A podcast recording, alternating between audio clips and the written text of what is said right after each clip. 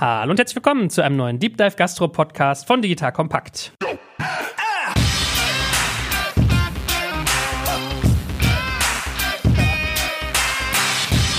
Mein Name ist Jörg Kaczmarek und heute geht es um das Thema Investieren in Gastrotech. So, was haben wir dazu getan? Uns zwei spannende Parteien an den Tisch geholt, nämlich einerseits jemanden, der im Gastrobereich fleißig investiert, das über einen eigenen Investmentarm, in der Vergangenheit auch viel über Acceleration und natürlich auch über ein eigenes Excellence-Programm. Da bin ich neugierig, äh, mehr von zu erfahren. Und zwar reden wir heute mit Lead X und da ist niemand Geringeres hier als der liebe Hans-Jörg.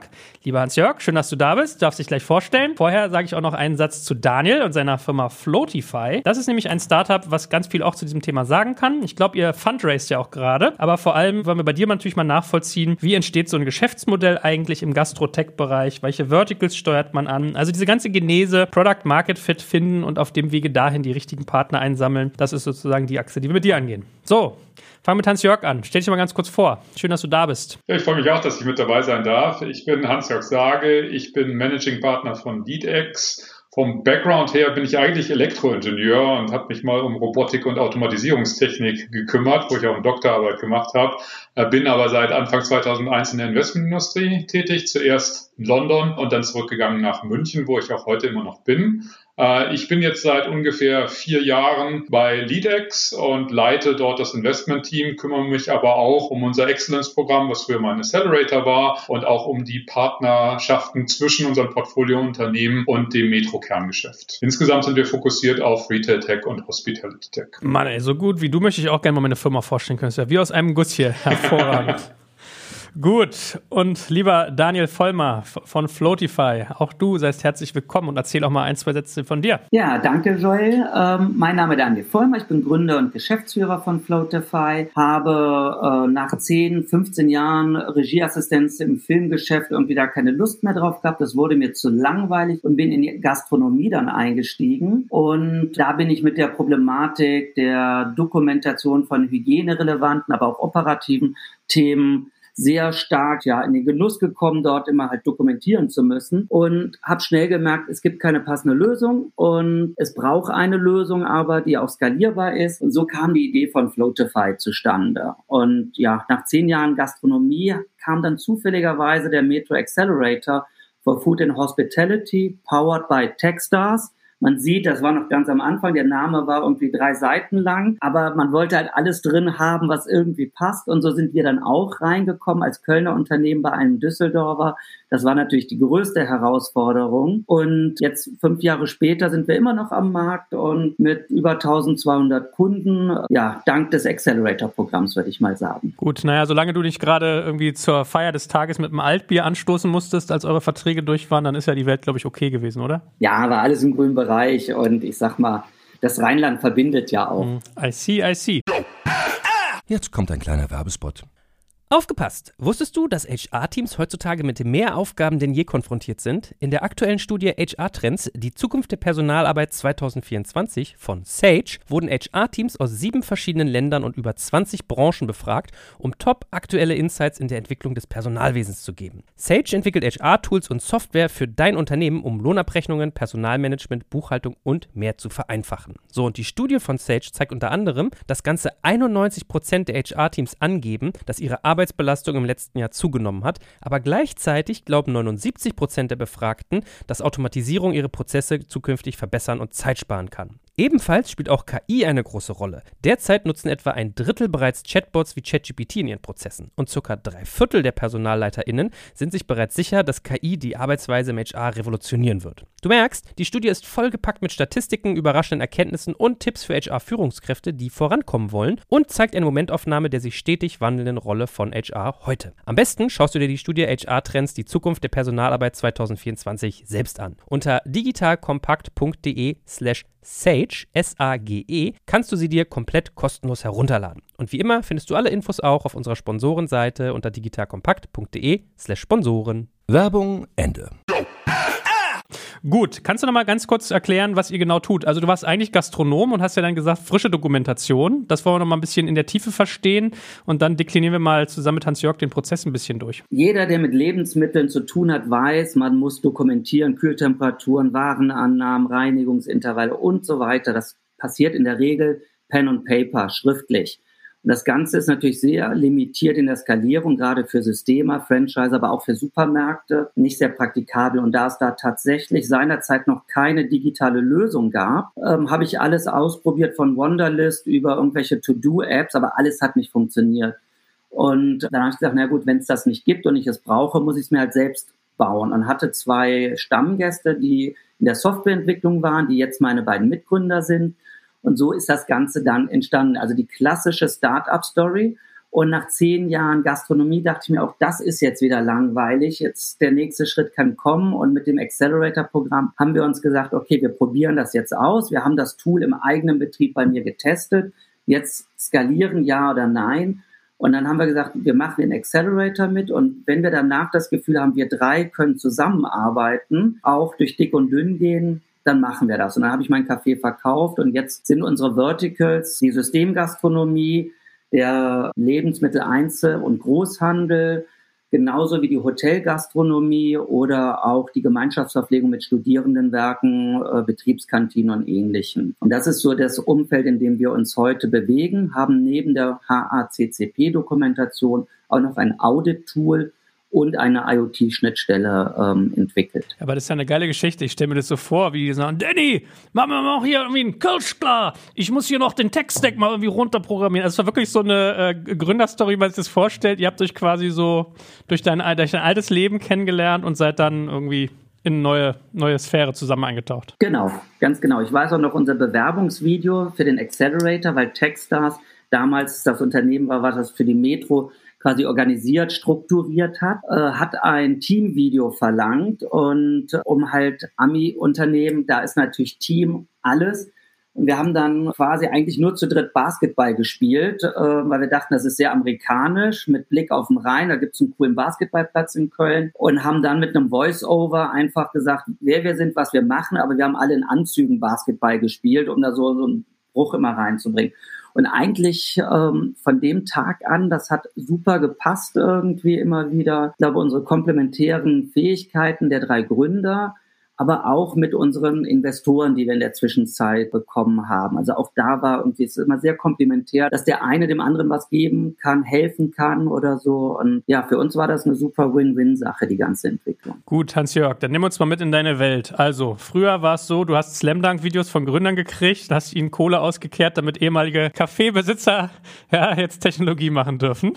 Äh, wie seid ihr denn gestartet mit LeadX? Ja, mit LeadX sind wir eigentlich gestartet mit der Idee, die der Olaf Koch damals hatte, zu sagen, die Kernkundengruppen der Metro, also die kleinen unabhängigen Restaurants, Cafés und so weiter, die haben die Digitalisierung nicht wirklich auf dem Schirm. Und wenn wir denen nicht helfen, diese Digitalisierung mitzumachen, dann wird das zu deren großen Nachteil sein. Und dann werden die großen verketteten Betriebe denen mehr und mehr das, die Butter vom Brot nehmen. Und das wird natürlich der Vielfalt der Gastronomie in, in Deutschland entscheidend schaden. Insofern hat der Olaf damals die Hospitality Digital ins Leben gerufen, die damals noch Horeca Digital hieß. Und wir hatten einfach den Auftrag, äh, dieses zu tun, also denen zu helfen, den Kernkundengruppen der Metro digitaler zu werden. Und da haben wir letztendlich zwei Dinge gemacht. Wir haben auf der einen Seite dann über Zeit gesagt, okay, wir müssen dafür eigene digitale Lösungen entwickeln. Darüber haben wir, glaube ich, auch schon mal hier berichtet. Und auf der anderen Seite haben wir gesagt, wir müssen mit externen digitalen Lösungen partnern. Und externen Partnern, da hat man letztendlich zwei Möglichkeiten. Entweder man macht sowas wie ein Accelerator oder ein Excellence-Programm und den Unterschied kann ich gleich noch mal ein bisschen erläutern. Und oder man investiert äh, in Unternehmen.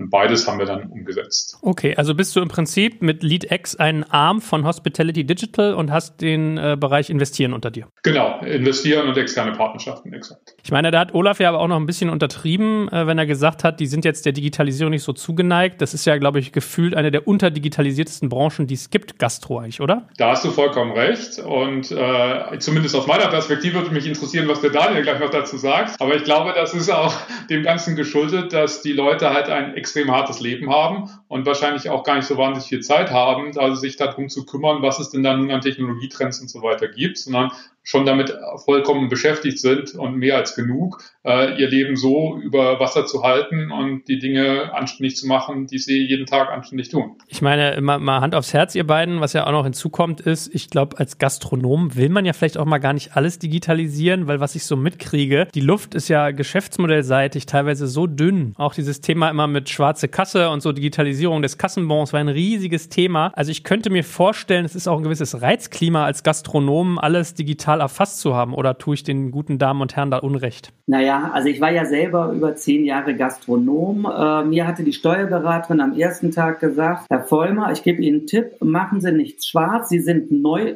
Quereinsteiger in der Gastronomie. Der erste Kellner, den Sie anstellen, der schon zehn Jahre dabei ist, der zockt Sie ab, wo Sie nur können. Machen Sie ein transparentes Kassensystem, damit Sie selber wissen, was läuft, weil sonst sind Sie Ihren Mitarbeitern ausgeliefert.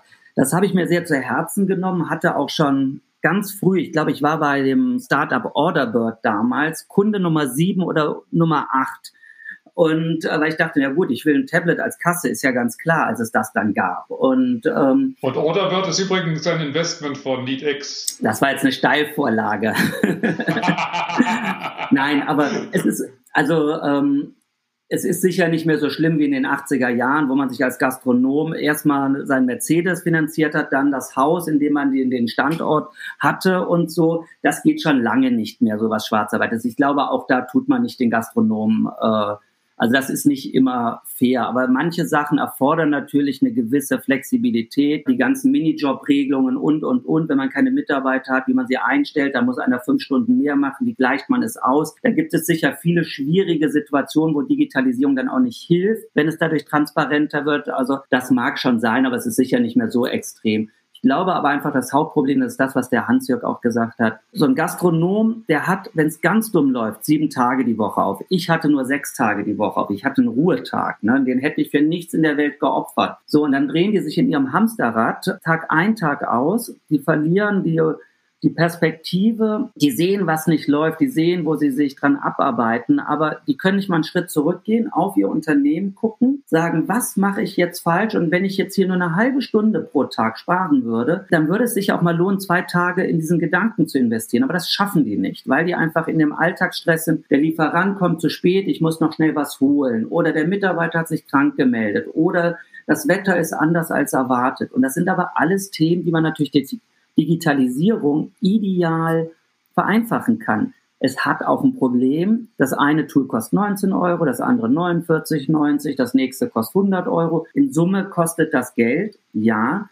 Aber wenn ich natürlich valide Daten habe und weiß, Vatertag, weil mal so der Tag, da wusste ich nie, wie der Umsatz ist. Mal ist es im Mai, mal im Juni, mal Ende April mal regnet es, mal schneit es, mal ist 20 Grad, weil das so ein dynamischer Tag ist. Hätte ich aber jetzt eine Prognose der letzten fünf Jahre, dann hätte ich gewusst, an Regen passiert das, bei Sonne das, ich brauche so und so viel Personal oder ich wüsste, wann meine Lieferanten äh, welche Angebote haben und kaufe das ein. Also es, es fehlt ihnen die Zeit und durch so Sachen wie HD können, glaube ich, jetzt Gastronomen schneller Tools finden, die ihnen bestimmte Prozesse abnehmen. Man kann nicht alles auf einmal digitalisieren, da gibt es auch eine Hackordnung, Kasse first, dann vermutlich Schichtplanung als nächstes, Reservierungstool vielleicht sogar noch davor oder dazwischen, je nach Corona oder nicht. Unser Tool zur Dokumentation von Hygieneprozessen ist leider ziemlich weit unten in der Futterkette, weil wo kein Kläger, da kein Richter. Das heißt, wenn sie gar nicht dokumentieren, geht es lange gut, bis mal was passiert.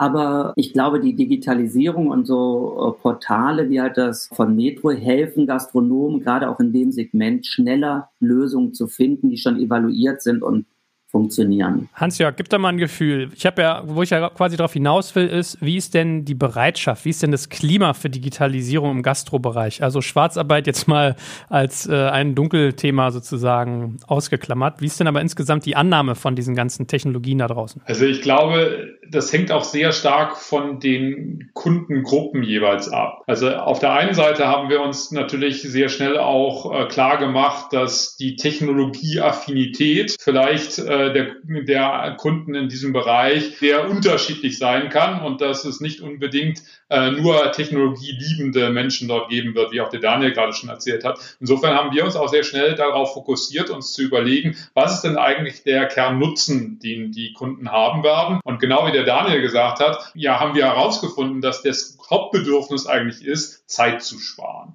Denn genau wie der Daniel erzählt, die Leute sind komplett unter Wasser und dementsprechend alles, was denen wirklich Arbeit effektiv abnimmt, ist denen echt was wert. Und infolgedessen hast du natürlich, wenn du solche Lösungen anbieten kannst, eine gewisse Chance, die Leute davon zu überzeugen. Du hast natürlich dann auch unterschiedliche Altersklassen, unterschiedliche äh, Technologie-Know-how, unterschiedliches Sprachvermögen unter Umständen auch und so weiter. Infolgedessen muss man natürlich aufpassen, dass all die hochkomplexen äh, extrem teuren, extrem schwer zu installierenden Tools, dass die wahrscheinlich nicht die richtigen Lösungen sind, sondern es muss etwas sein, was wirklich speziell für die Branche entwickelt worden ist, mit Branchenfeedback, äh, was auch relativ einfach erstmal zu bedienen ist und nicht zu komplex ist denn nur bei großen Betrieben, und davon gibt es gar nicht so wahnsinnig viele, äh, ist die Komplexität eigentlich wirklich voll erforderlich, ist mein Take nach den vielen Jahren, die ich jetzt das schon mache. Also wenn ich vielleicht noch ganz kurz dazwischen grätschen darf, das trifft es eigentlich perfekt. Unsere Zielgruppe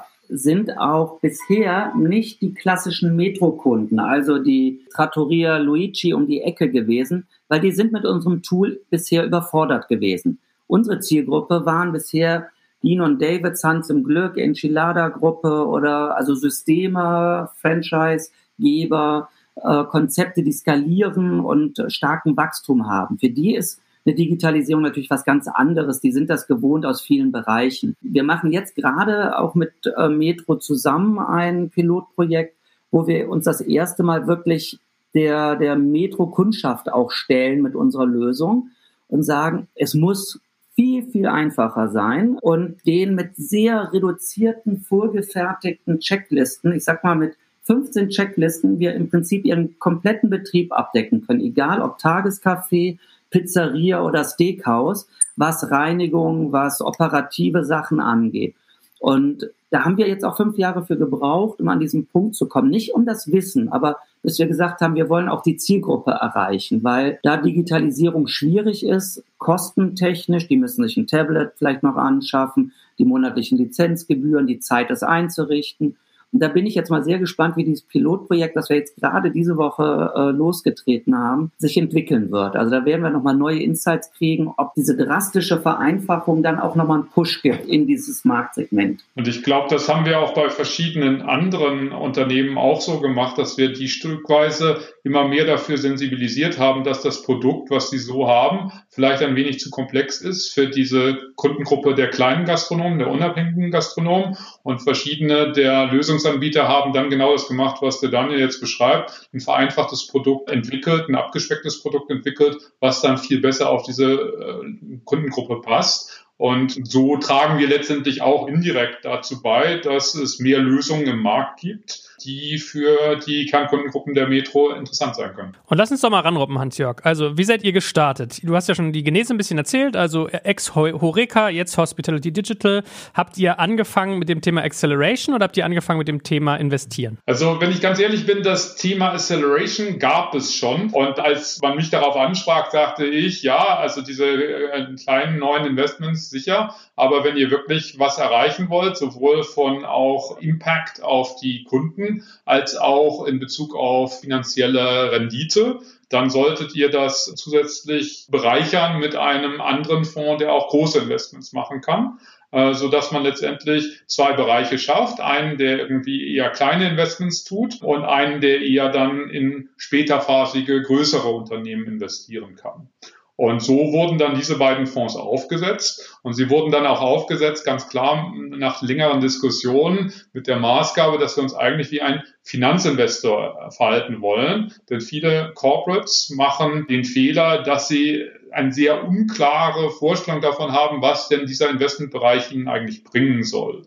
Und wie immer, wenn du kein klares Ziel hast, erreichst du dieses unklare Ziel auch nicht.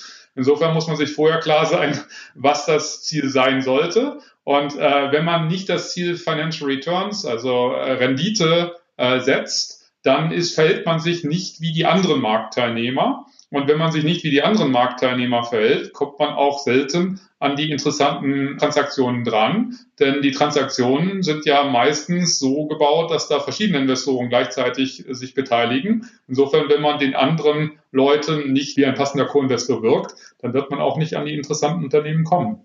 Deshalb muss man schon allein deshalb das machen. Auf der anderen Seite ist Geld mit dem Investment verdienen ja letztendlich auch das, was die Startup-Gründer mittelfristig da drin zumindest suchen. Äh, insofern hat man dann auch eine Gleichrichtung der Interessen. Denn wenn man das eher macht, um die Unternehmen mittelfristig zu akquirieren, wenn man akquiriert, möchte man natürlich den geringstmöglichen Preis zahlen und dann gibt es automatisch immer eine Ungleichrichtung der Interessen, die vielleicht gar nicht so gesund ist. Wäre meine nächste Frage auch an dich gewesen, wie eure Strategie ist. Also investiert ihr, um Rendite zu erzeugen, um weiter zu verkaufen oder guckt ihr, dass ihr so ein Stück weit so einen Hospitality Digital Baukasten zusammenstückelt? Also, dass ihr jemand irgendwie für Order Management findet, für Reservierung, für was weiß ich nicht was und euch sozusagen so zusammenclustert. Was ist denn da eure Strategie? Genau, also es ist äh, auf der ersten Ebene, wie gesagt, ist der Fokus darauf, eine Rendite zu erwirtschaften. Aber gleichzeitig haben wir uns immer gesagt, wir müssen diese Rendite erwirtschaften auch dadurch, dass es irgendwie einen Hebel gibt, wie wir dem Unternehmen helfen können, dadurch, dass wir eben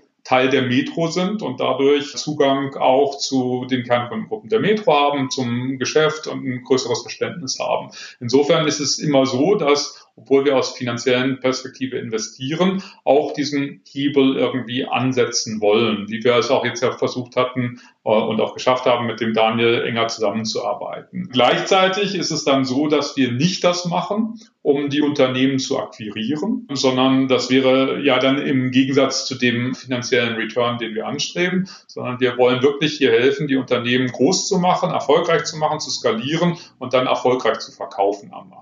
Und gleichzeitig auch, wenn man dann sich überlegt, äh, in Bezug auf den Baukasten, na klar, wir überlegen uns, wo sind die Hauptschmerzpunkte der Gastronomen, wo sind die Hauptpunkte, wo die Digitalisierung auch eine gute Skalierung äh, des Produktes ermöglichen würde. Äh, und da setzen wir dann an. Und so schaffen wir es dann auch, eine größere Palette von Lösungen in unserem Portfolio zu haben. Und wenn man nur denkt, bei dem Growth Capital Portfolio, da ist vielleicht dieses äh, auf Rendite investieren noch viel ausgeprägter als bei dem Accelerator Excellence Programm bezogenen Portfolio, wo es vielmehr darum geht, eigentlich die, eine Bandbreite von Lösungen zu haben, die relativ komplett ist. Jetzt kommt ein kleiner Werbespot.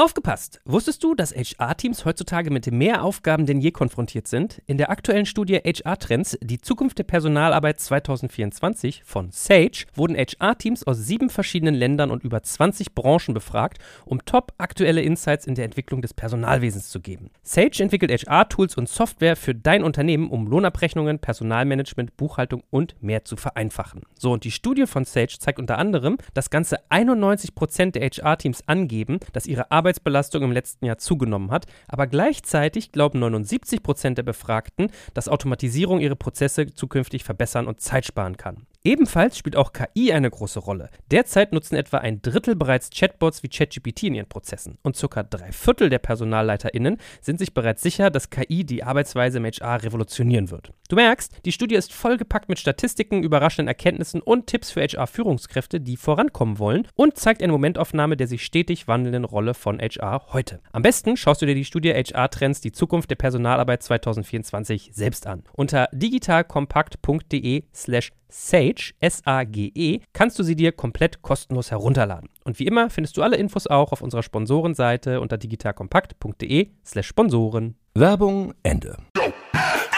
Daniel, mal Hand aufs Herz, auch wenn ich das mit der Metro hier produziere, ich bin ja immer Fan davon, wenn man auch mal ein bisschen giftig wird, auch mal kritisch ist. Wie war das bei euch, als ihr mit der Metro irgendwie in Kontakt kamt? Ich weiß ja, dass Gründer bei Strategen immer sehr vorsichtig sind, weil man genau das, was Hans-Jörg gerade skizziert hat, vermeiden will, dass man sich seine Exit-Kanäle zubaut, dass man irgendwie so wahrgenommen wird, der gehört ja schon halb zur Metro und die holen sich den jetzt für einen halben Pfennig hier dann demnächst rein. Wie ging es euch damit damals? Ähm, ich sag mal, in der im ersten Jahr war das Accelerator-Logo wirklich ein super Aushängeschild für uns. Das Matchmaking, Kontakte, Networking. Und dann kamen wir zu einem Punkt, das war so ungefähr nach einem Jahr, dass ich bei einem Marktbegleiter von der Metro war und der sagte, finden wir super eure Lösung für unsere Kunden, aber dann habe ich denen einen Flyer geschickt, ne? Und er, schick mir einen Flyer, dann teile ich den mal an unsere Kunden aus, dann gucken wir mal, ob wir die gewinnen können. Und dann war da das Accelerator-Logo drauf. Also nicht nur das klassische Metro-Logo, sondern vom Accelerator ein bisschen halt verändert. Und dann sagte oh nee, das kann ich natürlich jetzt nicht unseren Kunden geben da, da sieht man ja sofort den Marktbegleiter. Ne? Das ist unser größter Marktbegleiter. Äh, das geht so nicht. Dann dachte ich mir, oh, okay, jetzt kommen wir an einen Punkt, wo der Support der Metro vielleicht auch schon negativ wahrgenommen werden kann. Das hat man bei einem Hightech-Gründerfonds in der Regel nicht. Den kennt keiner. Das könnte ich überall draufdrucken. Und wenn sagt man, ah, okay, so, aber dadurch, dass es ja ein Stratege der Metro dann eigentlich eher gesehen wird, dann haben wir angefangen, das Metro-Logo von unserem Marketingmaterial wegzunehmen. Dann kam auch lange da erstmal nichts. Wir hatten ja trotzdem das Network und alles. Dann hatten wir, als wir dann bei einem Marktbegleiter in Rumänien einen Vertrag unterschrieben haben, kamen dann die Fragen, als sie sich dann das Vertrag, ja, hat die Metro irgendwelche Möglichkeiten, auf irgendwelche Daten Einsicht nehmen zu können oder so? Da habe ich gesagt, nein, die sind Minderheiten beteiligt und die kriegen nur in den Reportings anonymisierte Zahlen, also Growth um x Prozent oder was auch immer. Da steht nicht drin, von wem der Growth kommt. Da haben sie auch keine also A, wollen sie es nicht äh, bisher und ist auch nicht Teil irgendeiner vertraglichen Sache. Also das waren dann so die Punkte, wo ich sage, es kann auf Probleme bieten. Aber das waren wirklich diese zwei Fälle in fünf Jahren, wo wir jetzt eigentlich auch einen super Weg gefunden haben. Wir spielen die Metro-Karte, wo sie positiv ist. Wir lassen sie einfach weg und verheimlichen sie aber nicht, wenn jetzt, äh, aber fragt ja auch keiner nach. Ne? Wir sagen auch, ja, Metro-Services auf dem Campus in Düsseldorf, die nutzen unser Tool. Das nehmen wir auch als Referenzprojekt. Wenn ein Krankenhaus aus Essen fragt, habt ihr denn hier in der Nähe eine Referenz, wo ich mal anrufen kann, dann sage ich, ruf mal hier den Kollegen in der Kantine äh, Brücke 1 auf dem Metrogelände an. Ne? Also für uns ist das super, aber das stimmt natürlich, es kann Probleme geben, wenn man zu strategisch ist. Wir haben es in unserem Fundraisings bisher immer so geschafft, eine gute Ausgewogenheit zwischen Equity und strategischen Investoren zu finden und auch, dass die miteinander gut können. Ne? Das sollte man schon immer im Auge haben als Startup, dass man sich keine Kanäle verbaut, weil man weiß nicht, was in fünf Jahren ist. Kann keiner wissen heute. Hans-Jörg, lass uns doch mal noch äh, daran teilhaben, wie ihr quasi vorgeht. Also, was ist so typischerweise euer Fokus? Also, worauf schaut ihr bei Unternehmen?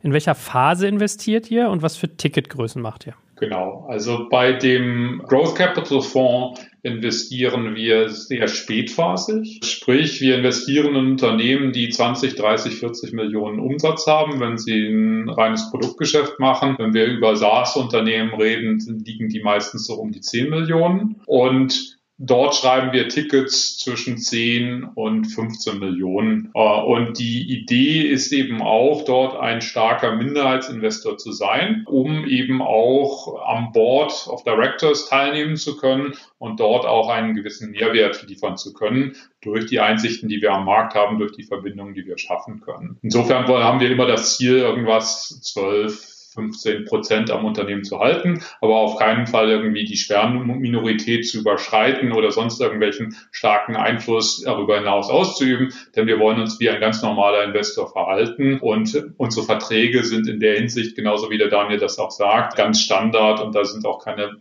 besonderen Klauseln drin, die der Metro irgendwelche Sonderrechte geben. Das versuchen wir ganz bewusst zu vermeiden, weil wir denken, dass das ein ungesunder Mechanismus wäre. Okay, Growth ist das und wie ist es mehr so in der Jugendforschabteilung? Der, das ist nicht so richtig die Jugendforschabteilung, sondern das ist die Abteilung äh, Accelerator Excellence Programm. Dort ist es so, dass wir anfänglich, und das sind die ersten dreieinhalb, vier Jahre gewesen, äh, haben wir das so gemacht, dass wir in jedem der Unternehmen, das Teil unseres Accelerator Excellence Programms war, investiert haben, über ein Wandeldarlehen meistens. Und das waren aber dann relativ kleine Beteiligungen, größenordnungsmäßig 50 bis 100.000 Euro.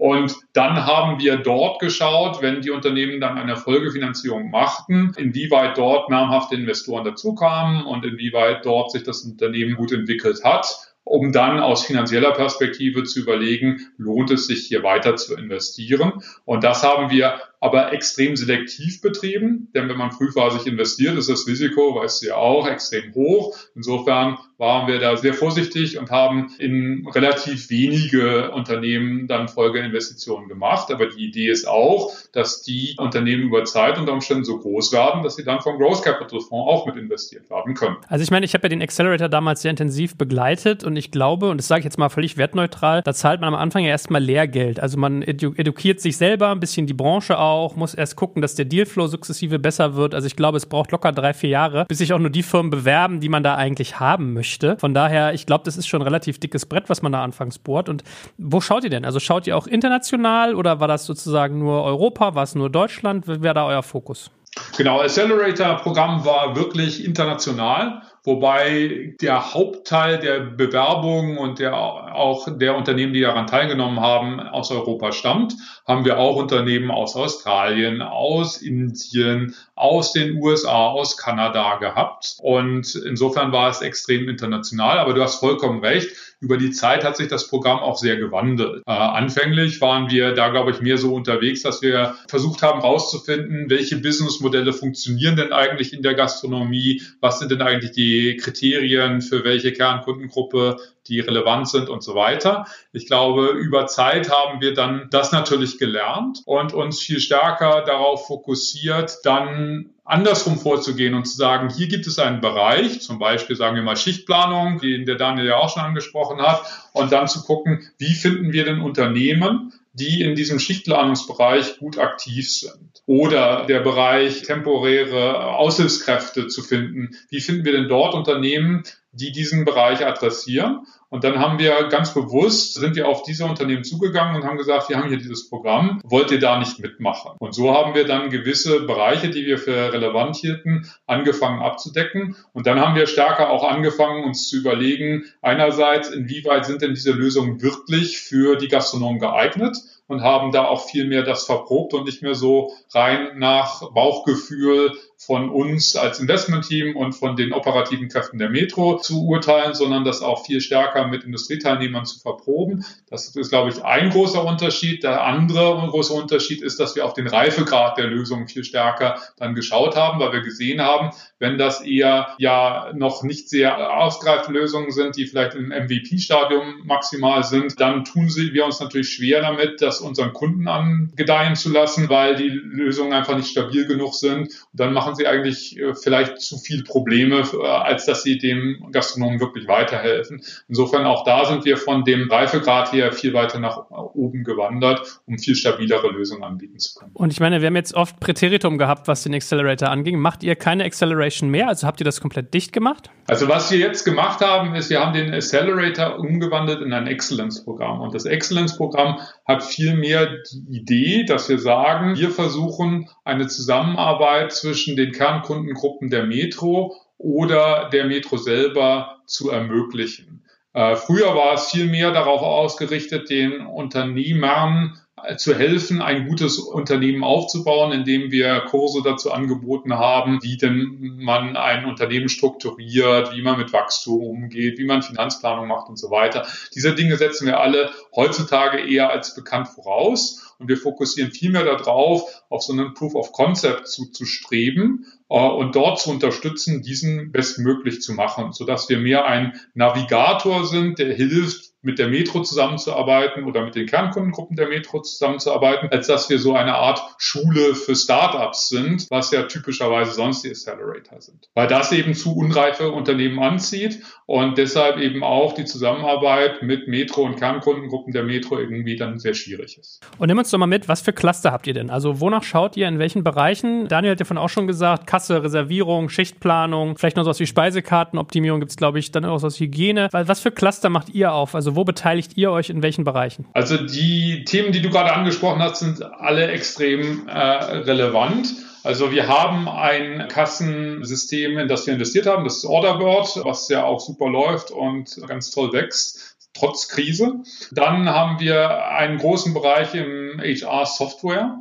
Äh, da haben wir zum Beispiel auf den, im spätphasigen die, das Unternehmen Planday aus Dänemark, was ein sehr erfolgreiches Software-as-a-Service-Unternehmen ist. Aber auch verschiedene andere Lösungen haben wir dort, unter anderem auch die Frag Paul, die ja auch Teil des HD-Offerings sind. Dann haben wir im Bereich HR äh, zusätzlich uns sehr stark beschäftigt mit diesen Marktplätzen, die helfen, temporäre Arbeitskräfte in die Gastronomie zu vermitteln, weil das ja ein Riesenproblem ist und dort eine gute Dienstleistung anzubieten super ist. Da waren wir einmal ganz kurz davor, in einem Unternehmen investiert zu haben. Das wurde uns dann leider zwei Wochen vom Closing vor der Nase weggekauft äh, wäre ein toller Exit für uns gewesen, aber das hat leider nicht so geklappt. Dann äh, diese Themen wie Hygiene und so weiter sind sicherlich auch extrem relevant. Auch insgesamt Tools, die die Arbeit strukturieren und optimieren. Da gibt es noch verschiedene andere Sachen, die man dort machen kann. Auch die Kommunikation unterhalb der Arbeitskräfte zu verbessern. Solche Lösungen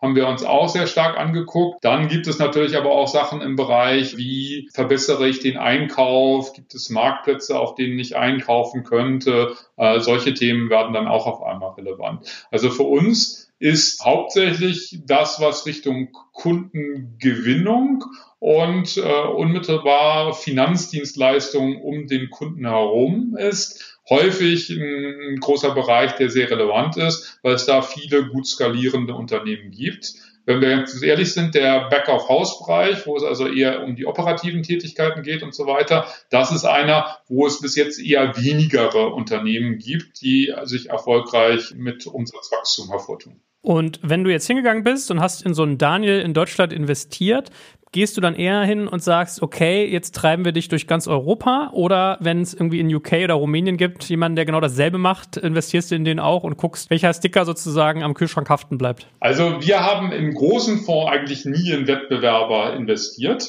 weil wir, wenn wir in einem Unternehmen investiert sind, im großen Fonds auch dem unsere volle Aufmerksamkeit zuteil werden lassen wollen. In dem kleinen Fonds, der jetzt durch das Excellence-Programm gespeist wird, geht das nicht weil auf der einen Seite wir dort 60, 70 Beteiligungen haben und wenn du dann Hospitality Tech dir als Thema vorstellst, äh, dann wirst du automatisch es haben, dass diese Unternehmen auch untereinander äh, ähnliche Themen abdecken. Gleichzeitig gibt es ja auch das, wenn du frühphasig investierst, dass diese Unternehmen pivotieren und das, was sie ursprünglich mal gemacht haben, dann in einem Jahr später nicht mehr tun und schon dadurch sich auch zu Wettbewerbern entwickeln können. Insofern dort haben wir durchaus Unternehmen, die in ähnlichen Bereichen aktiv sind, wobei ich glaube, keines äh, einem anderen Unternehmen aus dem Portfolio direkt Konkurrenz macht. Äh, wir könnten natürlich jetzt sagen, okay, sowas nehmen wir jetzt Beispiel Planday und Fragpaul, machen beide Schichtplanungssoftware, äh, Planday ist jetzt wenig in Deutschland bisher aktiv, versucht aber stärker nach Deutschland zu kommen. Aber das Marktsegment, was Planday zum Beispiel adressiert, sind die großen Unternehmen ab eher 50 Mitarbeitern. Äh, Fragpaul ist eher deutlich drunter angesiedelt. Insofern ist dieser Markt, glaube ich, so stark segmentiert, dass es eigentlich immer genügend Platz gibt, dass sich die Unternehmen eher selten in die Quere kommen, wenn überhaupt. Jetzt kommt ein kleiner Werbespot. Aufgepasst! Wusstest du, dass HR-Teams heutzutage mit mehr Aufgaben denn je konfrontiert sind? In der aktuellen Studie HR Trends, die Zukunft der Personalarbeit 2024 von Sage, wurden HR-Teams aus sieben verschiedenen Ländern und über 20 Branchen befragt, um top aktuelle Insights in der Entwicklung des Personalwesens zu geben. Sage entwickelt HR-Tools und Software für dein Unternehmen, um Lohnabrechnungen, Personalmanagement, Buchhaltung und mehr zu vereinfachen. So, und die Studie von Sage zeigt unter anderem, dass ganze 91% der HR-Teams angeben, dass ihre Arbeit Arbeitsbelastung im letzten Jahr zugenommen hat, aber gleichzeitig glauben 79 Prozent der Befragten, dass Automatisierung ihre Prozesse zukünftig verbessern und Zeit sparen kann. Ebenfalls spielt auch KI eine große Rolle. Derzeit nutzen etwa ein Drittel bereits Chatbots wie ChatGPT in ihren Prozessen und circa drei Viertel der PersonalleiterInnen sind sich bereits sicher, dass KI die Arbeitsweise im HR revolutionieren wird. Du merkst, die Studie ist vollgepackt mit Statistiken, überraschenden Erkenntnissen und Tipps für HR-Führungskräfte, die vorankommen wollen und zeigt eine Momentaufnahme der sich stetig wandelnden Rolle von HR heute. Am besten schaust du dir die Studie HR-Trends, die Zukunft der Personalarbeit 2024 selbst an. Unter digitalkompakt.de slash Sage, S-A-G-E, kannst du sie dir komplett kostenlos herunterladen. Und wie immer findest du alle Infos auch auf unserer Sponsorenseite unter digitalkompakt.de slash Sponsoren. Werbung Ende.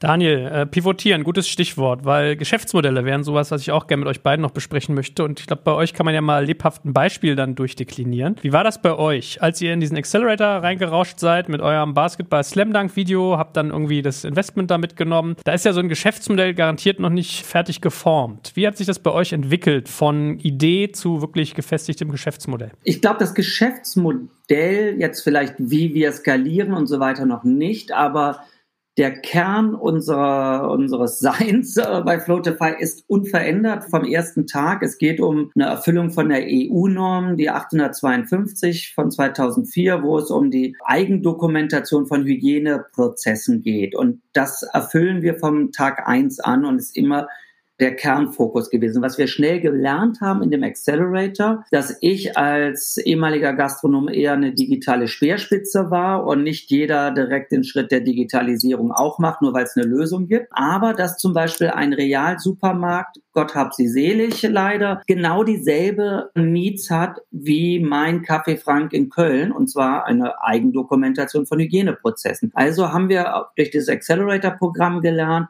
ah, Supermärkte sind eine Targetgruppe. So, dann haben wir gemerkt, eine Gemeinschaftsverpflegung, Studierendenwerk oder auch ein Hans im Glück. Also unterschiedliche Verticals haben wir mehr kennengelernt und eingekreist, haben dann sicher, also unsere Software ist für alle gleich von der Funktionalität, ähm, weil jeder dieselbe EU Norm erfüllen muss. Aber was wir dann gemacht haben, wir haben uns erweitert. Wir haben dann schnell gemerkt, wir brauchen eine IoT-Schnittstelle, also Internet der Dinge, in erster Linie ein Datensensor, Logger, der Temperatur erfasst für Kühlmöbel und so weiter. Dann haben wir gesagt, okay, also brauchen wir eine IoT-Schnittstelle und nicht nur zu einem Logger, am besten zu unterschiedlichen am Markt, weil der eine ist mehr für Transport geeignet, der andere ist mit einer stärkeren Reichweite. Der Berliner Fernsehturm, der hat eine Lösung, da können wir bei ein Kilometer Kilometer die Daten einsammeln von einem Kühlschrank, von einem Anbieter, mit dem wir zusammenarbeiten. Aber ähm, in der Gemeinschaftsverpflegung, äh, einem Studierendenwerk oder so, ist einer, der braucht ein preiswerteres Modell, was aber in-house besser funktioniert, durch eine Stahlbetonwand auch mal gut durchkommt. Und deswegen haben wir unterschiedliche Sensoren eingebunden. Jetzt haben wir natürlich einen CO2-Sensor eingebunden, der nichts mit Temperatur hat, nichts mit Hygiene, aber der sagt mir, wie ist der ppm-Wert? In meinem Lokal muss ich jetzt Stoßlüften.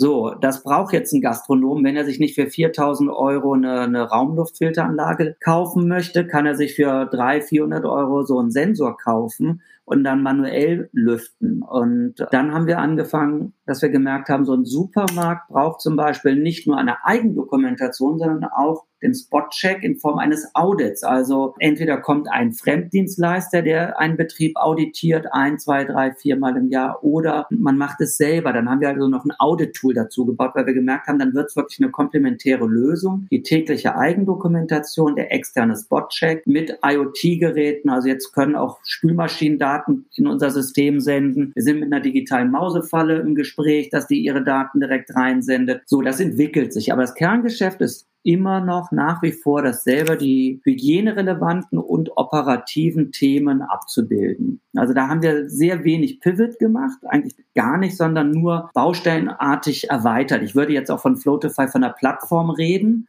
weil es drei Module gibt, die man einzeln oder kombiniert nutzen kann. Also Pivot war nicht so bei uns wie bei anderen Startups, die im selben Accelerator-Programm waren, die einen 180-Grad-Pivot gemacht haben vielleicht. Aber gut, da merkt man, dass euer Thema immer komplexer wurde. Also neue Kundengruppen hinzugenommen, neue Schnittstellen, neue Ausrichtung, neue Geschäftsmodellparts. Klingt ja so, als wenn man da auch echt eine schwierige Herausforderung hat, sich als kleines Unternehmen da nicht zu defokussieren. Ja, aber dadurch, dass unser Tool wie schon gesagt, für alle gleich ist. Also wir machen keine Customized-Lösungen, wir machen keine On-Premise, also äh, stationäre Lösungen, die beim Kunden installiert werden. Das haben wir immer abgeblockt und haben gesagt, ihr müsst mit unserer Cloud-Lösung leben oder es geht nicht. Und da das Hygiene- und Qualitätsmanagement im Prinzip bei allen gleich ist, werden wir quasi immer nur feiner und lernen von Kunden, wie braucht ein Supermarkt eine Auswertung? Das ist vielleicht anders als in einem Tagescafé, aber wenn ich 60 Tagescafés habe, dann brauche ich trotzdem die Auswertung, wie wenn ich eine Supermarktkette bin mit 200, 300 Standorten. Das heißt also, da lernen unsere kleineren Kunden die Vorzüge von den Großen zu nutzen in derselben Plattform. Wir werden sicher auch zukünftig da dann nochmal vielleicht so Add-ons machen, innerhalb unserer Lösung sagen, okay, wenn du die totale Datenanalyse willst, dann musst du dafür einen Euro extra zahlen, so wie jetzt für einen Datenlogger. Wenn dir es aber reicht, nur zu dokumentieren und nicht unbedingt auswerten zu wollen, mit was sind für Verbesserungspotenziale, dann ist es die preiswertere Lösung, was dann für einen klassischen Metrokunde zum Beispiel der Fall wäre. Ne? Das ist auch das, was wir jetzt gemacht haben, Sachen rauszunehmen, die erstmal gar nicht einzublenden, damit der Metro-Kunde sich gar nicht fragen muss, was könnte ich denn damit machen, sondern zielgerichtet sofort das sieht, was er braucht. Und was ist so Kern eures Geschäftsmodells? Seid ihr so ein klassischer Software-as-a-Service-Anbieter? Das ist bei euch eine monatliche Gebühr, vielleicht pro Restaurant, pro Standort oder pro, äh, weiß ich nicht, Person gibt? Wie seid ihr da aufgestellt? Pricing war mit unser schwierigstes Thema, weil der Matrosengrill vom Kölner Schokoladenmuseum, der ist zwei Armlängen breit, ist eine Pommesbude nutzt das aber auch ähm, Real Markthalle in Krefeld äh, mit 10.000 Quadratmetern vielleicht. So, wie kriege ich den Preis, wenn ich dieselben Funktionen habe? Ist ja nicht wie bei Photoshop, wo ich dann zehn Filter dazu buche oder nicht. Also haben wir uns gesagt, es gibt einen Flatpreis für einen Standort und in Abhängigkeit der Anzahl der mobilen verwendeten Endgeräte, also wie viel Smartphones oder Tablets habe ich an dem Standort, die gleichzeitig quasi mit Flotify arbeiten und die definieren dann quasi den Preis. Dann hat halt der Matrosengrill nur den kleinen Preis, weil der nur ein Gerät braucht. Oder so eine Markthalle in mhm. Krefeld, die hat ja eine Molkereiabteilung, die hat eine Fischabteilung, die hat eine Obst- und Gemüseabteilung, die hat eine Metzgerei, die hat eine Käseabteilung, TK. So, wenn jeder nur ein Gerät hat, dann brauchen die schon mindestens sechs Geräte. So ein Cash- und Carry-Großmarkt in Rumänien, ähm, der hat 13 Geräte im Einsatz, weil die halt nochmal einen Schlag größer sind. Und darüber definiert sich dann der Preis am Ende als klassische Software-as-a-Service-Lösung. Mal völlig off-topic, warum heißt der eigentlich Floatify? Ich musste immer eher, ich glaube, ich bin Asthmatiker, ich bilde mir ein, wenn ich so Atemtests gemacht habe, hieß es immer Flow, irgendwas. Wo kommt der Name her? Super, ja, kann ich dir sagen. Eines Abends, also ich hatte ein Tagescafé mit einer asiatischen Cocktailbar, wo DJs aufgelegt haben. Und an einem Abend kam der DJ nicht und ich saß unten in der Tee Theke, so ziemlich klein mit meinem Laptop, habe mir Gedanken über das noch unbenannte Produkt zu machen, was ich gerade für meinen eigenen Betrieb entwickelt habe. So und ich hatte immer so Workflow, Workflow Pro, habe den Google Store und Apple Store durchforstet und dann gab es aber da schon 100.000 Lösungen, die irgendwie so diese Teile drin hatten und dann dachte mir, Mist, der DJ kommt nicht, ähm, aber jetzt stehen jetzt schon einige, jetzt machst du mal eine andere Spotify-Checkliste an. Dann dachte ich, Flow, Spotify, Floatify, das klingt doch süffig und ähm, geht ins Ohr. Und dann will man ja sich für einen schönen Namen noch irgendwie eine, eine was zurechtlegen. Dann dachte ich mir, Verify, also verifizieren und Workflow zusammen ist dann Floatify. Ne, so kam der Name zustande. Und wir hatten auch während des Accelerators überlegt, da war neben Techstars seinerzeit auch noch RGA, eine der größten Marketingagenturen, mit involviert, die unser Logo quasi äh, mitgestaltet haben. Und dann haben wir überlegt, sollen wir den Namen ändern? Und die haben zum Glück gesagt, auf keinen Fall. Weil er ist jetzt nicht HACCP, Check, irgendwas. Ihr seid offen. Ihr wisst noch nicht, wo die Reise hingeht. Falls ihr mal ein Pivot macht, der Name gibt euch alle Freiheiten und ähm, es ist immer wieder so ein netter Austausch, auch bei Kunden, die finden die Geschichte natürlich klasse und wir sind nicht festgelegt. Also wir können sehr gut in andere Verticals gehen und ja, deswegen sind wir ganz glücklich, dass wir den Namen belassen haben.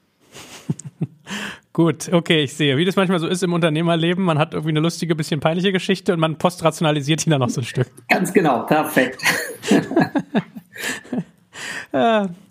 Hans-Jörg, wie ist das denn bei dir? Also, ich wir haben jetzt mal ein Geschäftsmodell ein Stück weit angekratzt. Äh, hast du so typische Geschäftsmodelle, die du bei euch im Markt irgendwie siehst, wenn du Gastro als Ganzes, Gastrotech betrachtest? Also, ich glaube, sehr viel ist Software as a Service. Ähm, und das ist auch eines, was wir persönlich sehr gerne mögen, weil es eine große Stabilität und eine große Skalierbarkeit in sich normalerweise birgt. Gleichzeitig muss man dann natürlich auf die unterschiedlichen KPIs genauer schauen und gucken, ob das Ganze auch irgendwo äh, profitabel wachsen kann, dass die äh, Kundengewinnungskosten auch irgendwo zurückverdient werden können und so weiter. Also da ist nicht automatisch, nur weil Software as a Service ist, ist es automatisch gut, sondern da muss man dann mal eine Stufe mehr drauf schauen. Aber prinzipiell sehen wir sehr viel Software as a Service Modelle. Wir sehen einige Marktplatz Geschäftsmodelle. Und da muss man immer gucken, einerseits, wie viel von dem Außenumsatz ist denn eigentlich der Innenumsatz? Ist denn diese Marge, die man da drauf nimmt, wirklich haltbar? Und auch inwieweit kann man denn mit dieser Marge überhaupt das Geschäft sinnvoll ausführen? Äh, denn, um das mal zu illustrieren, viele dieser Unternehmen sagen, ich habe 40 Millionen Umsatz, aber dann haben sie eine sogenannte Take Rate, also eine Marge, die sie davon sich abzweigen können, von 10 Prozent. Dann ist auf einmal nur noch ganz viel weniger, logischerweise. Also wenn ich 40 Millionen Umsatz außen habe, dann habe ich nur noch 4 Millionen innen und 4 Millionen innen. Wenn ich dann irgendwie ein Unternehmen habe mit 100 äh, Mitarbeitern, das kann man niemals irgendwie damit äh, dann über Wasser halten oder nur schwerlich, kommt drauf an, welcher, wie viele Standorte und so weiter.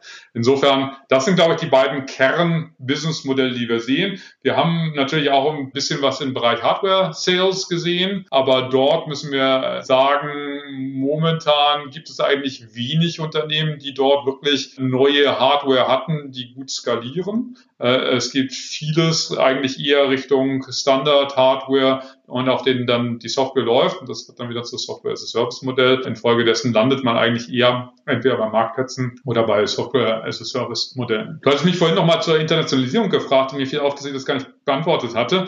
Äh, das finde ich nämlich auch noch ein spannendes Thema. Und das hat auch was ein bisschen Richtung Fokus und so weiter zu tun. Also wir sehen sehr viele Unternehmen, die gerne möglichst schnell international gehen und möglichst irgendwie fünf Länder parallel hochziehen. Was wir dann über Zeit gesehen haben, ist, dass obwohl das schon so ist, wie der Daniel das auch so beschreibt, dass äh, letztendlich die Anforderungen häufig ähnlich sind, ist dann von Land zu Land manchmal der ein sehr großer Unterschied in den Anforderungen vorhanden, so dass man das Produkt darauf speziell anpassen müsste. Und dann realisiert man das meistens zu spät oder hat nicht das Geld dafür oder möchte man sich nicht defokussieren und so weiter. Insofern ist dieses zu schnell international gehen in meinen Augen, insbesondere in dieser Branche hier, ein großer Fehler. Ich glaube, du musst erstmal in einem Land ein erfolgreiches Produkt aufgebaut haben, bevor du anfängst, anfängst, wirklich dich auf mehrere Länder zu verteilen. Natürlich äh, kannst du Modelle wunderbar skalieren. Also wir haben zum Beispiel in unserem Portfolio ein Unternehmen namens Smart Smart,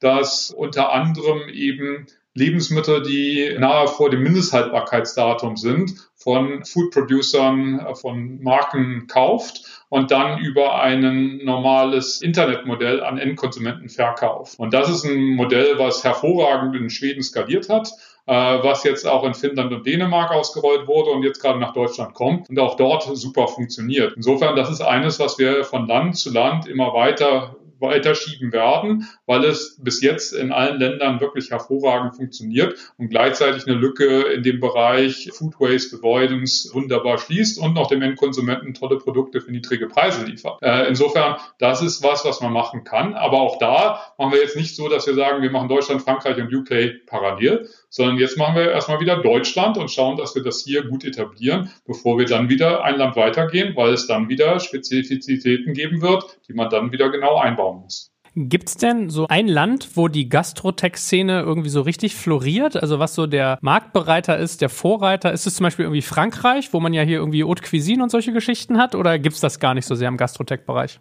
Also ich glaube, du hast letztendlich ähnliche Länder, die dort relevant sind, wie du das insgesamt bei Technologie-Startups hast. Und die klassischen Länder für Technologie sind ja Frankreich, Deutschland, UK und ein bisschen Scandi. Und genauso siehst du das, glaube ich, auch im Gastrotech-Bereich. Natürlich gibt es einen viel größeren Fokus auf Gastronomie, wahrscheinlich in Frankreich als in Deutschland, so von außen geführt. Insofern gibt es da auch sehr viele Unternehmen. Aber hier in Deutschland gibt es auch meinem Gefühl nach mindestens genauso viele Unternehmen. Aber Daniel, du kennst kennst die Szene doch auch sehr gut. Was meinst du denn dazu? Also ich war mir jetzt nicht sicher, ob die Frage vom Jörg drauf zielt, aus welchem Länder kommen die meisten Tech-Startups oder in welchen Ländern kann man am besten Tech-Startup-Produkte verkaufen. Und wenn es der zweite Teil eher war, würde ich sagen, ist Deutschland für uns mit einer der schlechtesten Länder, um unser Produkt zu verkaufen, weil Deutschland zwar viele Regulierungen, Gesetze und alles hat, aber im Bereich Hygiene, Lebensmittelsicherheit Mittelmaß ist, wenn überhaupt. Sonst könnte ein Wilke-Fleischskandal nicht passieren. Und da sind Länder wie UK viel weiter vorne als wir. Da gibt es ein Smiley-System, da gibt es ein Internet-Pranger, wie es in Deutschland genannt wird. Ich sage eine Sichtbarkeit von Hygienestandards. Da ist Hygiene direkt unter der Geschäftsführung angeordnet. Hier gibt es Unternehmen, da ist Hygiene Qualitätsbeauftragte gibt es da gar nicht. Das ist dann der Expansion Manager, ne, der für den Rollout von neuen Standorten zuständig ist. Der verteilt seine PDFs mit Reinigungsplänen dann. So, also deswegen ist Deutschland ein ganz schlechter Markt, sage ich mal, für die Digitalisierung im Allgemeinen. Wir haben gemerkt, in Osteuropa geht es viel einfacher, viel schneller zu digitalisieren, weil die einfach da viel affiner sind, auch in der Gastronomie. Frankreich, glaube ich, ist auch kein guter Markt zum schnell digitalisieren. Also da würde ich wirklich sagen UK und eher dann noch die, die Niederlanden sind viel affiner als Deutsche, um digitale Produkte in den Markt zu bringen. Was die Tech-Seite angeht, ja, das kann ich jetzt gar nicht so sagen. Da ja der Bereich der, der Food-Techs, also dann gibt es natürlich die Riesenplayer, die die Pro Lebensmittel entwickeln, die kommen dann aus den Staaten, aus Israel, haben dann vielleicht eine Dependance in, in Berlin wie Infarm oder so. Aber jetzt kleinere Lösungen, die jetzt, ich sag mal, ein Warenwirtschaftssystem neu erfinden und einfacher machen oder so, die wird es in jedem Land parallel, glaube ich, die Entwicklung geben. Da ist nicht so ein großer Unterschied weil es nicht so ein Riesenmarkt dann ist. Jetzt kommt ein kleiner Werbespot.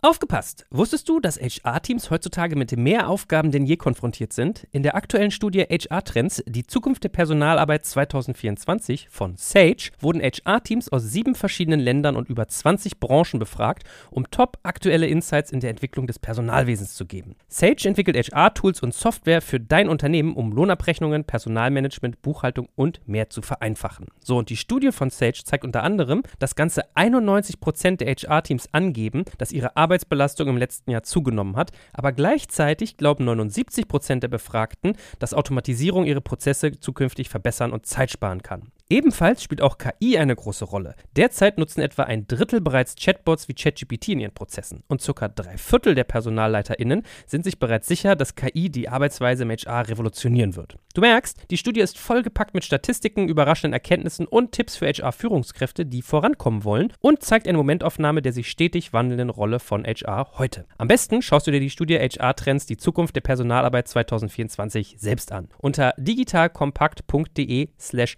Sage, S-A-G-E, kannst du sie dir komplett kostenlos herunterladen. Und wie immer findest du alle Infos auch auf unserer Sponsorenseite unter digitalkompakt.de slash Sponsoren. Werbung Ende.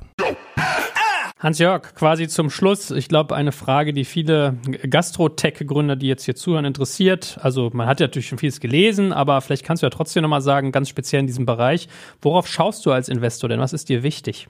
Also auf der einen Seite geht es natürlich immer darum, ist das Produkt gut? Hat das Produkt eine Daseinsberechtigung im Markt? Kann es schnell skalieren? Das ist so dieses ganze Produktthema. Was häufig vollkommen außer Acht gelassen wird, ist, wie groß ist eigentlich der Markt? Denn das determiniert ja überhaupt, wie groß das Unternehmen mittelfristig werden kann. Und viele kommen dann mit Abschätzungen, der Markt ist drei Milliarden groß und haben selber 500.000 Euro Umsatz maximal. Und äh, für mich sind das immer so Zahlen, die passen sehr schlecht zueinander. Denn entweder gibt es dann irgendwie jemanden, der die restlichen 4,9 Milliarden besitzt und dann wird es schwierig, gegen den zu gewinnen. Oder der Markt wird vielleicht mittelfristig mal so groß werden, wenn wir ganz viel Glück haben. Aber Stand heute ist er vielleicht eine Million groß und ich habe 50 Prozent des Marktes. Das beeindruckt mich viel mehr, als wenn ich höre, der Markt ist 5 Milliarden, aber ich habe nur 500.000 Euro Umsatz. Also eine gute Abschätzung dessen, wie groß der Markt ist und eine realistische, die ist wichtig.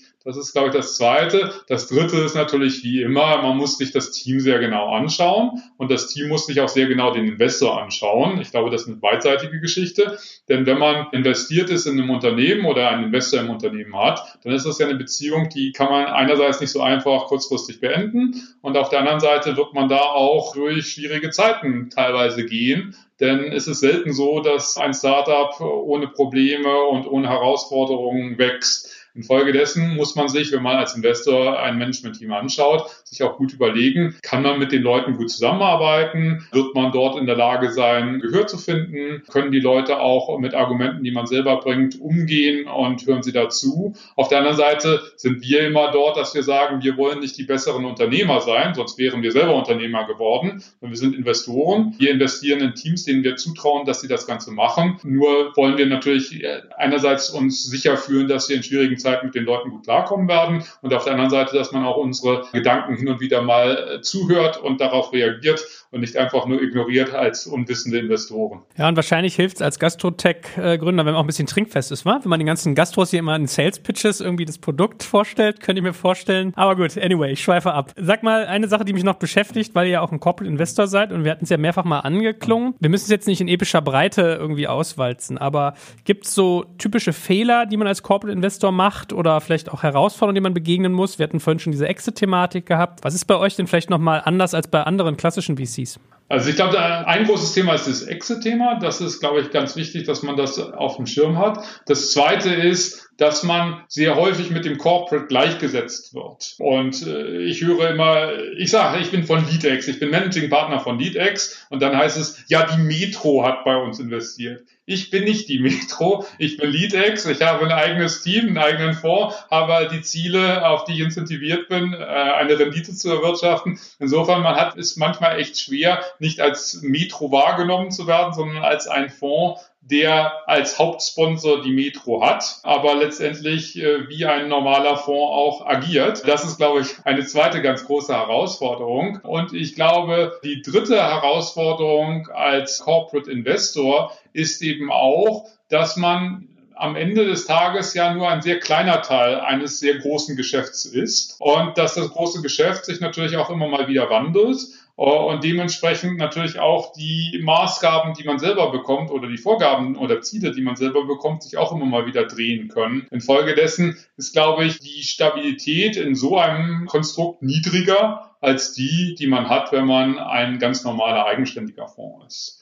Äh, insofern ist, glaube ich, der Umkehrschluss daraus zu sagen, wenn man als Corporate so einen Fonds aufsetzt, muss man aufpassen, dass man den Leuten genügend Stabilität und Freiheiten gibt. Blamablerweise haben wir auch noch gar nicht gesagt, wie viel Cash ihr eigentlich an der Management habt und wie groß ihr seid. Wie viele Mitarbeiter habt ihr eigentlich selber? Also wir sind ein Team von heute zehn Personen, die die Fonds managen und dann gibt es ein Team von vier Personen, die das Exzellenzprogramm äh, machen.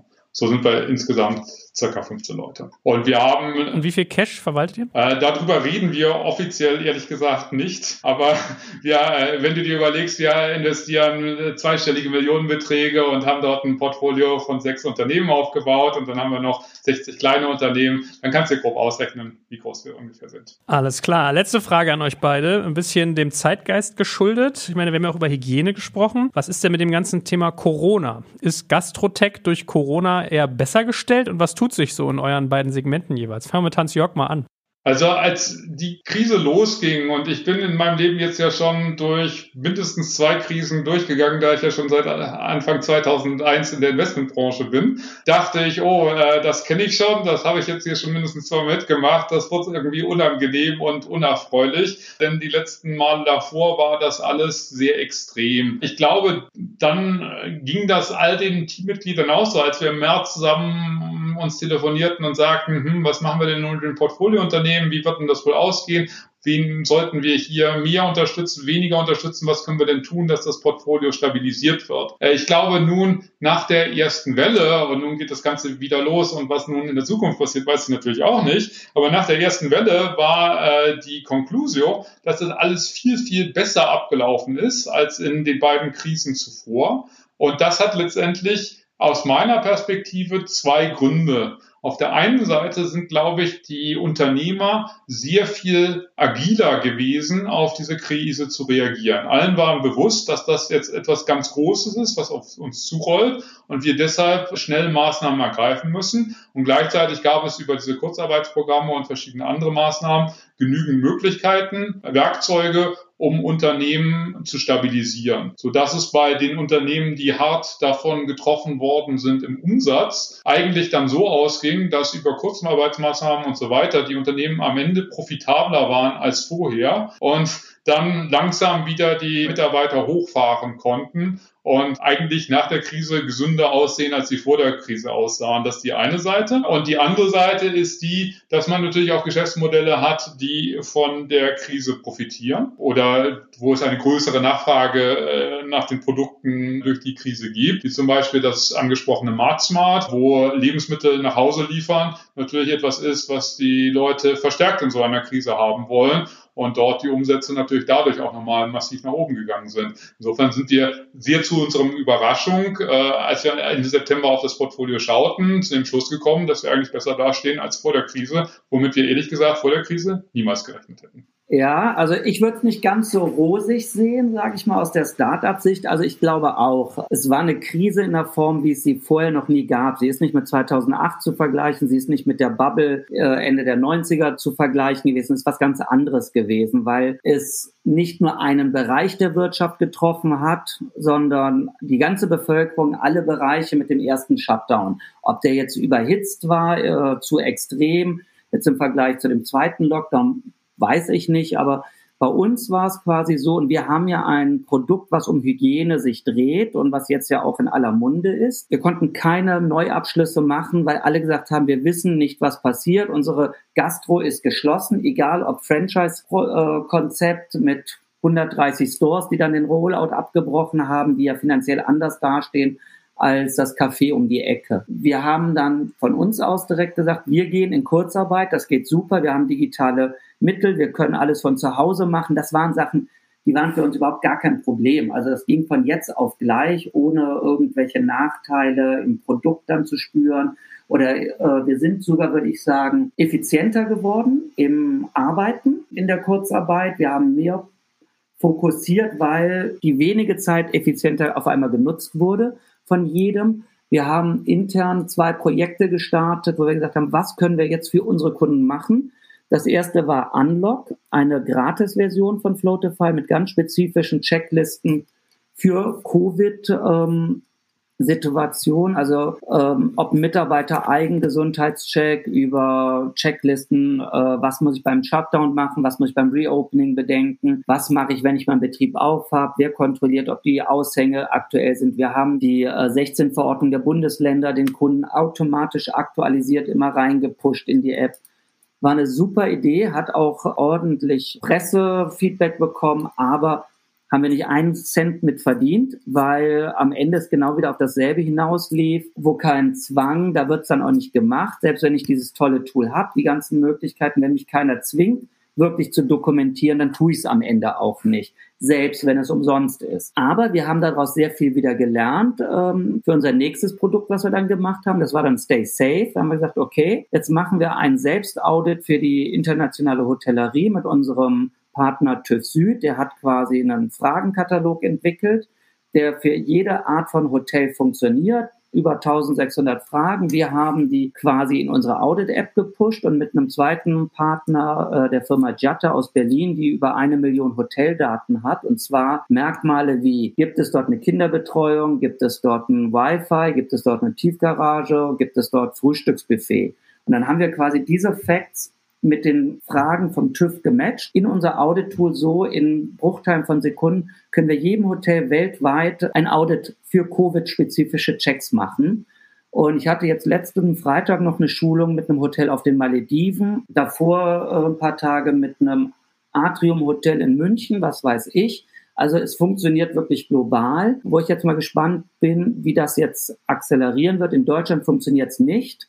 Aus dem einfachen Grund, weil Kurzarbeit hier ist.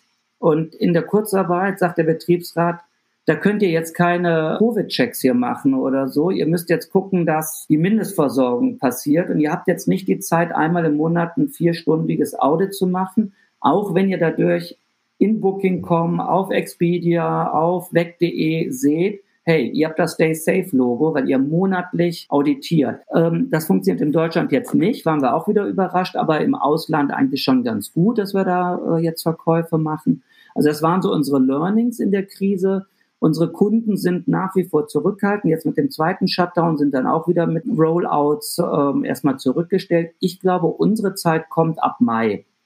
Wenn ein Jahr Corona alle vier Jahreszeiten rum sind, der Gastronom weiß, was passiert im Sommer, da steigen die Umsätze durch die Terrassenplätze. Ich hoffe, die Städte und Kommunen erlauben weiterhin Parkplätze, Parktaschen und ähnliches weiter zu nutzen. Es sieht viel urbaner, viel schöner aus, wenn auf einmal zwei Parkplätze noch mit Sitzplätzen sind und es hilft den Gastronomiebetrieben. Wir haben unseren CO2-Sensor für die Winterjahreszeit und ich glaube, das allgemeine Bewusstsein in Bezug auf Hygienechecks ist gerade bei großen Unternehmen stark gestiegen. Die werden jetzt als erstes wieder auf den Zug aufspringen und dort mehr Kontrollen machen, verbindlich als die Kleinen. Aber die Kleinen werden auch nachziehen müssen. Das wird einfach jetzt so passieren. Insofern, es ist schon ein harter Schlag, das ganze Thema Corona für uns intern. Wir sind, glaube ich, professioneller geworden, ja, in den internen Prozessen. Umsätze sind definitiv nicht größer geworden, wie wir es uns gewünscht hätten, weil einfach die Branche kein Geld gerade hat zum Investieren. Die wollen erstmal über den nächsten Monat kommen.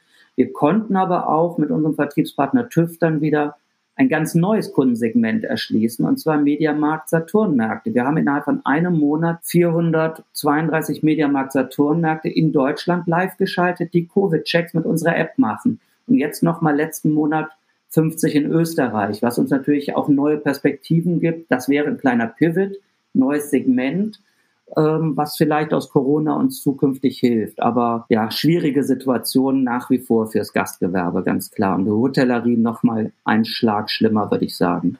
Hervorragend, ihr beiden. Es hat viel Spaß gemacht, auch wenn jetzt das äh, Thema nach hinten raus ein bisschen bedrückender, ernster war. Aber ich fand das ganz spannend, mal in eure Welt mitgenommen zu werden. Bis nach hinten raus, wie es gerade ganz aktuell aussieht. Ich danke euch ganz, ganz herzlich und ja, keep me posted. Ich werde euch mal weiter verfolgen. Super, gerne. Danke dir, Joel. Danke, Hans-Jörg. Tschüss. Danke, ciao.